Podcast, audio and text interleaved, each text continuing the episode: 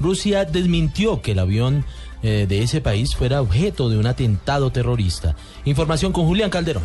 Luego de que el brazo egipcio del Estado Islámico a través de Twitter se atribuyera haber derribado el avión ruso que cayó en la provincia egipcia del Sinaí con 224 personas a bordo, el Ministerio de Transporte de Rusia calificó de no verídicas estas informaciones.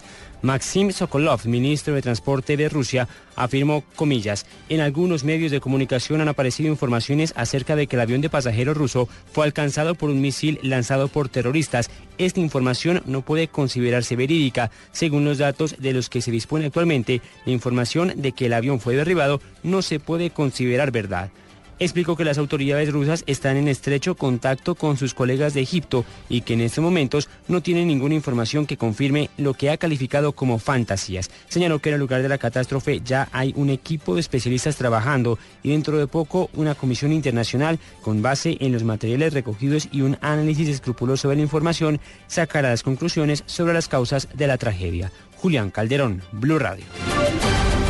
Cada vez son más los chavistas aquí en Venezuela que se están cambiando a la oposición. Detalles con Camilo López. El coordinador electoral del Partido Socialista Unido de Venezuela, José Martínez, aseguró que ante la crisis política, económica y social que actualmente atraviesa el vecino país, militantes están dejando atrás el chavismo para cambiarse a la dirigencia democrática. Abro comillas, estamos rompiendo nuestros lazos con el PSUV porque a pesar de que en algún momento creímos en Hugo Chávez y Nicolás Maduro, no podemos seguir defendiéndolos, dijo Martínez. Incluso la militancia socialista afirma estar decepcionada ante las dirigencias del partido, ya que están denunciando amenazas por haber abandonado el lado chavista. Cada vez son más los venezolanos que dicen que ante la crisis que están pasando han despertado y se han dado cuenta de la verdadera realidad de su país, tal como lo dijo Marcos Dávila, ex militante del chavismo. Camilo López, Blue Radio.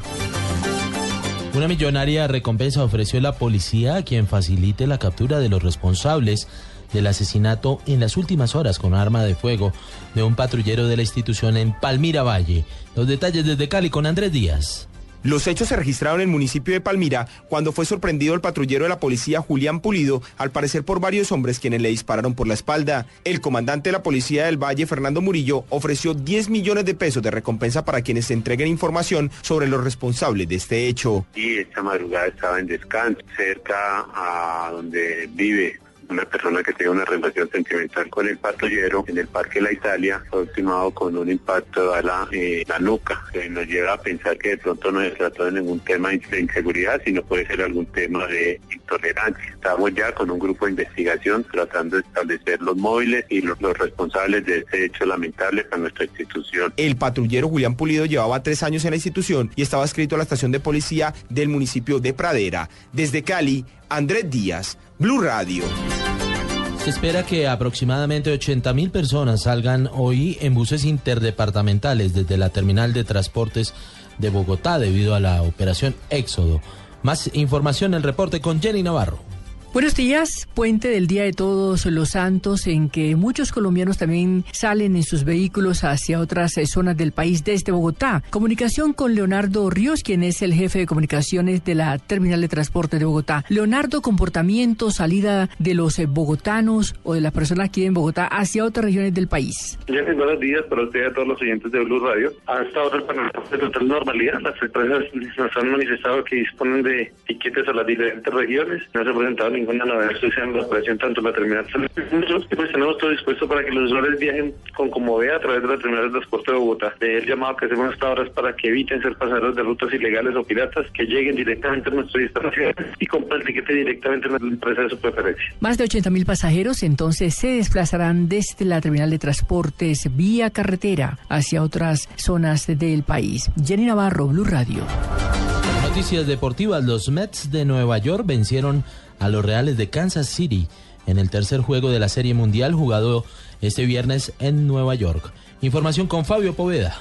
Con este triunfo nueve carreras a tres sobre los Reales de Kansas City, los Mets pusieron la serie 2-1 en favor de los Reales, con un gran picheo de Noah Syndergaard, quien lanzó seis innings, permitió siete hits y tres carreras con seis ponches, y jonrones de David Wright y Curtis Granderson, los Mets volvieron a ser el equipo que ganó el título de la Liga Nacional y no el equipo diminuto que perdió los dos duelos en Kansas City. En el primer juego de serie mundial jugado en el City Field de Nueva York en toda su historia, los Mets estaban obligados a ganar porque nunca una novena, ha podido ganar una serie mundial estando abajo 3 por 0. Un hecho sin precedentes se dio en este partido y fue el debut en grandes ligas de Raúl Mondesi Jr. de 20 años con los Reales de Kansas City. Debutar en grandes ligas en la serie mundial es algo así como debutar con la selección de fútbol de tu país en la final de un campeonato mundial. Hoy se juega el cuarto juego en el City Field a partir de las 7 de la noche. Fabio Poveda Ruiz, Blue Radio.